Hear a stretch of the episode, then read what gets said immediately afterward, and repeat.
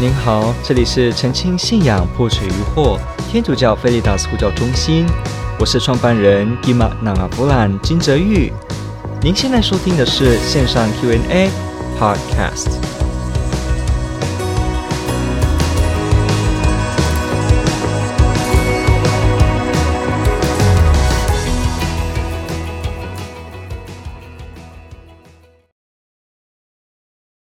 好，他提到诺亚方舟和基督天主教翻译叫诺厄哈，诺亚方舟的故事是真的吗？巴比伦塔这个巴别塔哈是真的吗？好，那这个问题问得非常好，因为许多人对创世纪都非常的有兴趣。就是我们知道创世纪的第一章到第十一章呢，这个部分可以说是一个太古史的记载。太古史也就是说，呃，按以色列的这个历史当中呢。在正式从十二章开始，就是亚巴郎开始家族迁徙，开始啊听天主的话而成为这个万民之父。亚巴郎开始这个部分呢，就是以色列民族正式历史比较严格的记载了。在亚巴郎之前，可以说都是交代天主如何的从创世一直到这个之间发生的事情，这叫太古史。所以这期间呢，其实呃，如果你有研究这一到十一章的话，其实它的速度是很快的，它一下子飞就过了，好像几百年，它中间许多事情是没有交代的。所以这个太古史呢，作者在写的时候，就是要去记载一些太古时期重要的部分来做提点。所以从这个呃，天主创造六天伊甸园，然后处理之后呢，呃，诺这个。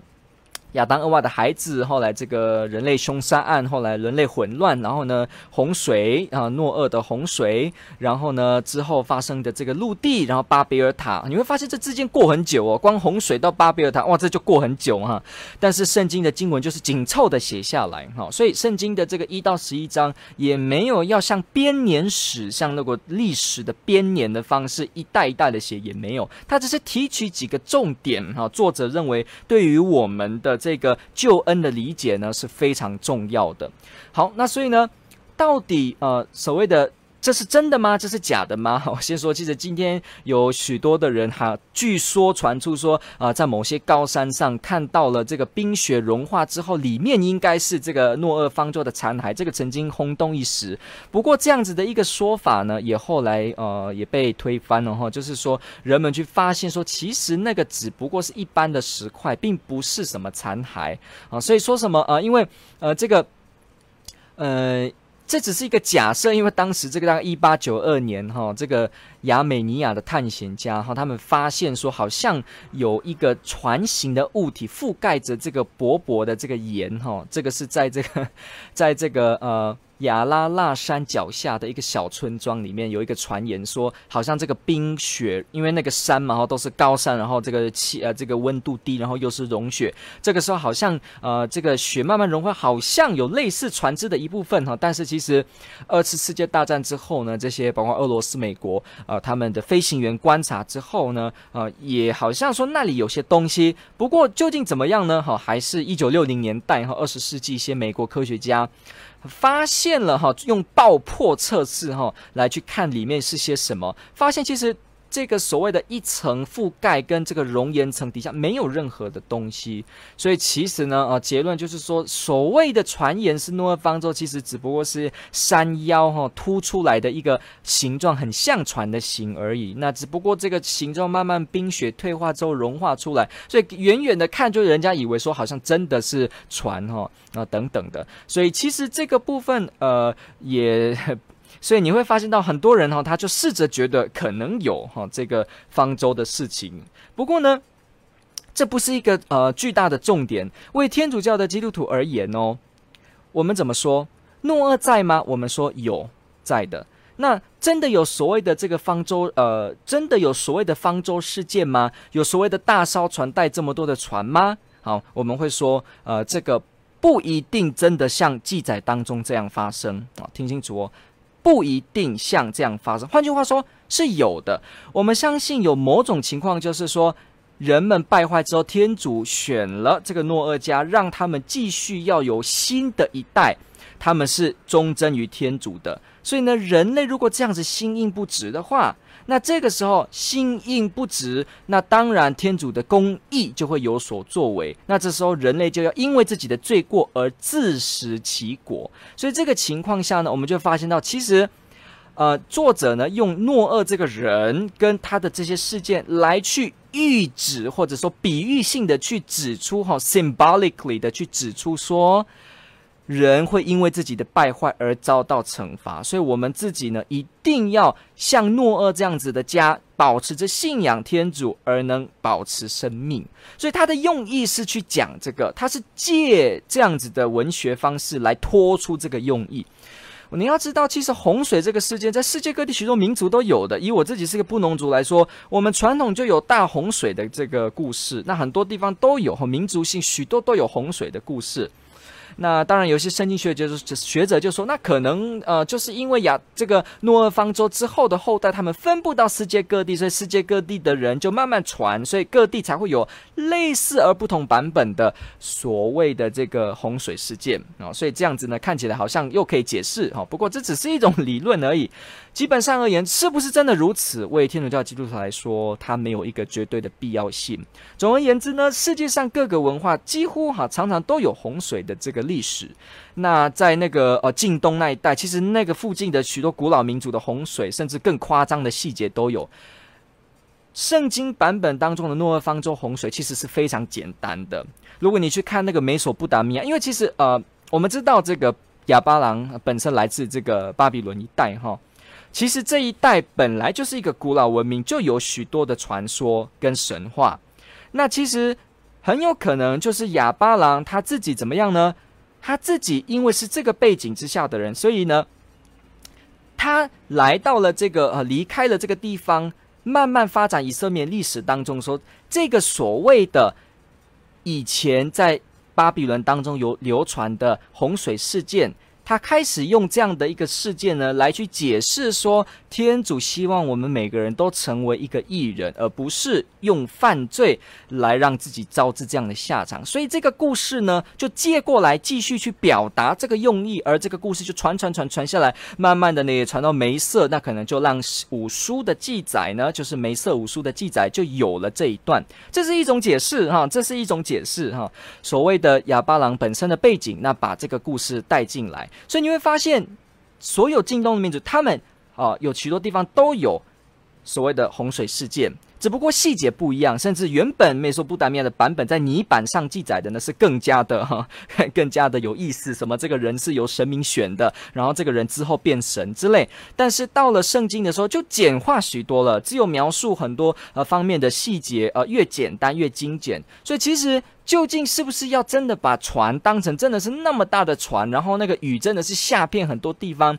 为天主教基督徒来说，这没有一定要这样子用字义的方式解释。没有一定。我们来看，呃，这个，我们来看，在那个什么，呃，天主教教理《Catechism of the Catholic Church》里面的三百三十七条提出什么呢？他说，是天主创造了丰盈富庶、多彩多姿及秩序井然的有形世界。好，记住哦。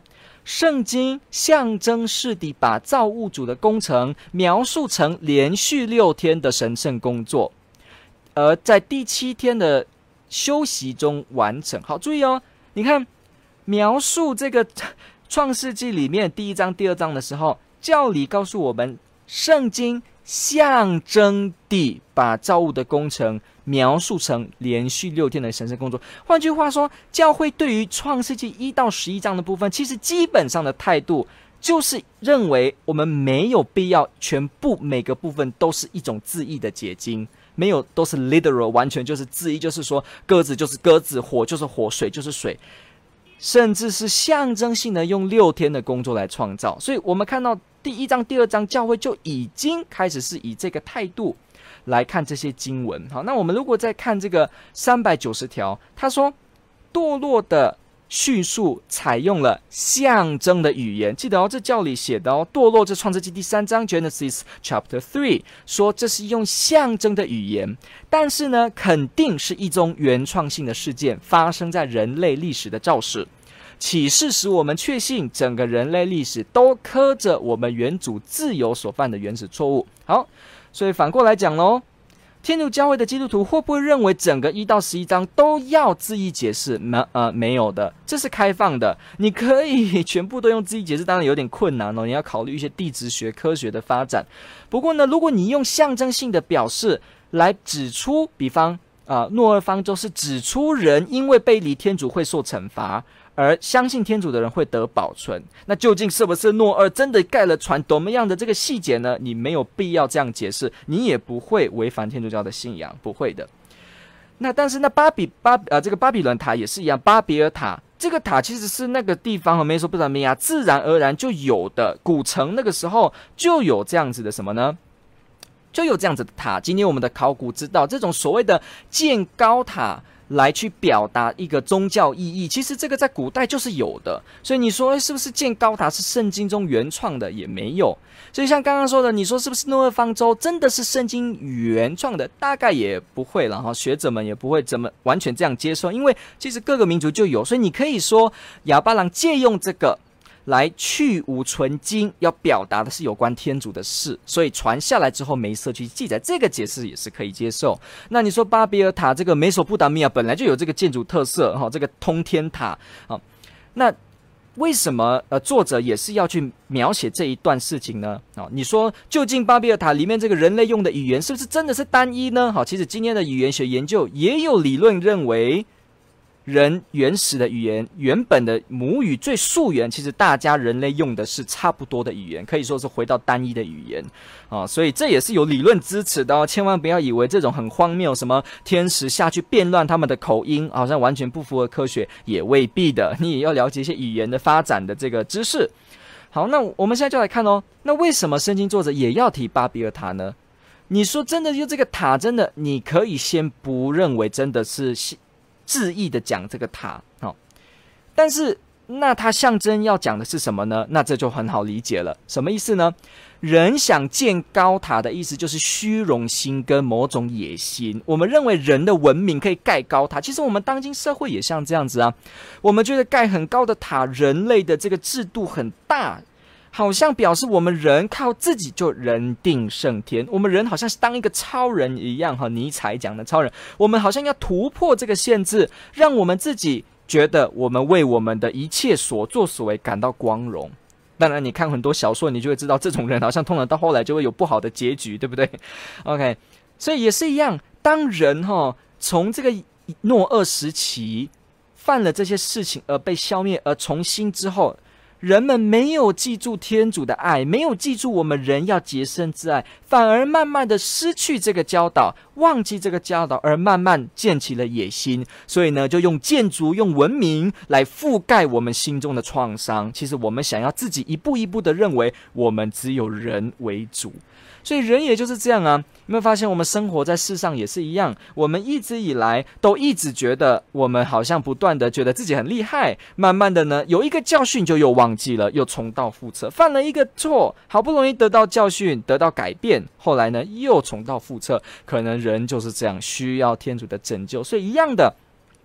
巴比尔塔就是在表示人经过那么久之后呢，还是如此野心，所以这个时候怎么样呢？天主就愿意有新的发展，愿意从亚巴兰开始这个新的发展。这个塔这么高大，天主就好像象征性的用所谓变乱口音这样子的表达，来让人们呢会发现到，其实人不是真正的这么野心，真正的值得这么虚荣。其实。山水、云朵、海洋、太阳、宇宙，这全部都不是我们人造成的，这都是来自造物主。我们人只是善用它、管理它，而不是什么呢？拥有它，而且占据它，不是。所以，我们今天也说，这个社会当中，这个世界的环保议题，其实天主要我们是好好管理、善用，因为我们只是借用这个世界的资源，我们的身体也只是借用，而不是我们好像本来自己就是作者一样。所以巴比尔塔发生变乱口音这个事，也让我们去发现到，我们人应该要知道，其实这一切都不是理所当然。我们从出生的那一刻，就不是靠我自己的能力而得到这个生命的。我们要有这个觉悟，不然我们在虚荣当中会把自己毁灭。这个话多么有道理，不觉得吗？我们人常常就是因为骄傲，还真的让自己摸不清楚方向。如果我们能够感恩一点，发现我们身边有许多人，我们彼此互相帮助，而不是我自己当一个独立的超人，只顾向前冲，你就会发现，原来你的生命真的是有价值以及有意义的，才能够真的发现什么叫做爱，什么叫做。弟兄、朋友、家人之间的亲情、友情跟爱情，所以这个部分是很重要。巴比尔塔却让我们展示了这个事情，让我们知道我们人还是要回到天主当中。所以巴比尔塔也好，诺厄方舟也好，他的事情、他的故事是真的吗？可以是真的，但是他实质要表达的事是真的吗？是真的。他真正要表达的什么虚荣心、人类的败坏造成人类的这个部分呢？是历史吗？是的，是真的吗？是的。但是呢，方舟真的这样建造吗？真的几尺长？动物有几对吗？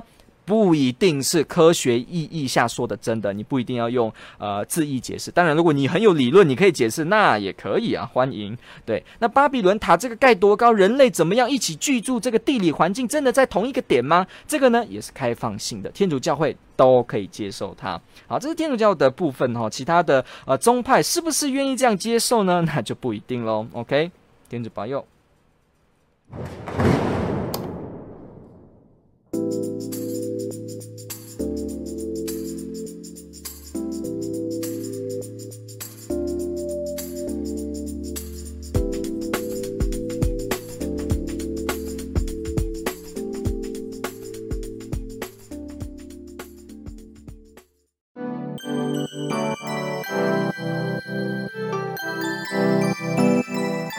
感谢您的收听。若您喜欢本系列节目，支持护教学与福传相关推广，欢迎来到我们的 FB 粉丝专业以及 YouTube 频道，点击订阅哦。也别忘了我们的 Podcast 频道的订阅哦。